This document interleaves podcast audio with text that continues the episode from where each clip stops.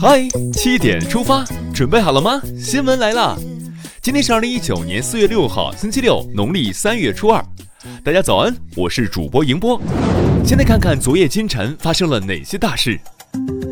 卫健委发布通知，规范儿童青少年近视矫正工作。今后从事儿童青少年近视矫正的机构或个人，不得在开展近视矫正对外宣传中使用康复、恢复、降低度数、近视治愈、近视克星等表述，误导近视儿童青少年和家长。对虚假宣传开刀，赞！四日，美国总统特朗普在白宫会见正在华盛顿进行第九轮中美经贸高级别磋商的中共中央政治局委员、国务院副总理。中美全面经济对话中方牵头人刘鹤，双方在经贸协议文本等重要问题上达成新的共识，将再接再厉，抓紧磋商，尽早完成经贸协议文本谈判。樱花盛开的华盛顿，见证中美经贸磋商的新进展。审计署日前发布二零一九年第一号公告，二零一八年第四季度国家重大政策措施落实情况跟踪审计结果，审计发现。十六个地区和单位的四十三个重大项目存在建设进展缓慢或长期停工问题，涉及投资五百二十七点四六亿元。同时点名批评部分地区扶贫资金用于房产开发，把好监督官当好守门人。据中国海警消息，五日，中国海警二三零五舰艇编队在我钓鱼岛领海内巡航。五日，全国铁路预计发送旅客一千五百零六万人次，加开列车六百零四列；北京铁路运送一百三十八万人次，上海铁路增开一百二十五列客车；西安郑州铁路针对黄帝陵、炎帝陵祭祖客流、红色旅游等线路增加运力。全国公路出行以中短途为主。五日上午，全国高速公路交通流量约为平日五倍。安全出行，平安过节。清明，各地迎来祭扫高峰。清明节期间，北京市祭扫人数预计将会达到五百万人次。现在关注一条总台独家内容：中央广播电视总台中国之声持续报道了河南省西南山区的生态功能区和国家自然保护区近年来生态环境持续恶化一事，引发社会广泛关注。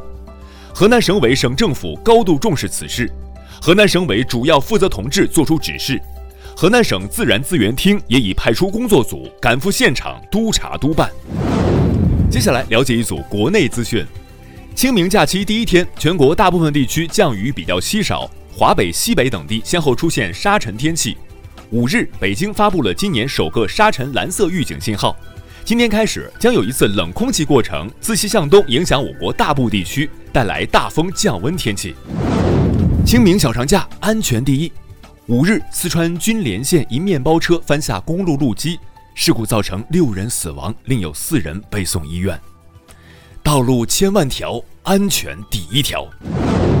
距离江苏响水三二幺特大爆炸事故过去了半个月，江苏盐城市决定彻底关闭响水化工园区。爆炸发生前，响水化工园区有七家企业正常生产，园区关闭后。当地将对涉及到的企业和职工分别开展补偿和转产工作。血的教训犹在昨日，安全生产天天牢记。四川凉山州森林草原防火指挥部办公室五日报告：木里县雅龙江镇利尔村森林火灾火烧基地内仅剩的三个烟点处理完毕，整个火场得到全面控制，山火已控制，告慰英雄。出勤时请保护好自己，希望你们都好好的。连日来，多地消防救援支队及下属多个中队不断收到热心群众匿名送去的慰问品，群众或在外卖单留言，或亲笔写信，以此表达对消防救援人员的关心和慰问。你守护我平安，我记挂在心间。这位朋友要为自己的行为付出代价了。近日。重庆南岸一车库内，一夜之间，劳斯莱斯、法拉利、宾利等十余辆豪车被砸。作案者的动机令人哭笑不得，竟是一女子为了逼男友现身泄愤砸车，但她忘记男友开的什么牌子的车，就挑相似的豪车一通乱砸。砸车一时爽，赔钱泪汪汪。看完身边事儿，让我们把目光转向国际。中国第十七批赴黎巴嫩维和部队授勋仪式日前在中国维和部队营区举行，四百一十名官兵全部荣获联合国和平荣誉勋章。美国波音公司首席执行官米伦伯格四日在社交账户上发布视频，首次道歉，并承认在最近两起波音737 MAX 八型客机坠机事故当中，飞机自动防失速系统被错误激活，迟来的道歉。韩国东海岸江原道地区四日晚发生大规模山火，造成一人死亡，十一人受伤，四千余名当地居民紧急避难。韩国政府五日表示，除了零星起火点之外，灭火工作基本结束。据统计，过火山林面积达二百五十公顷。韩国政府宣布，江原道五个地区进入国家灾难状态。四日，亚马逊公司创始人兼首席执行官、世界首富贝索斯的前妻麦肯齐在社交媒体上宣布，已和贝索斯达成离婚协议。他放弃《华盛顿邮报》和《蓝色起源》全部股权，价值四十亿美元，只保留两人共同持有亚马逊股权的四分之一，并将所有股权的投票权也授予贝索斯。根据福布斯计算，麦肯齐的股权价值超过三百五十亿美元。将成为世界上最富有女性之一，史上最贵分手。接下来是今天的每日一席话：所谓治国必先齐其家者，其家不可教而能教人者，无知。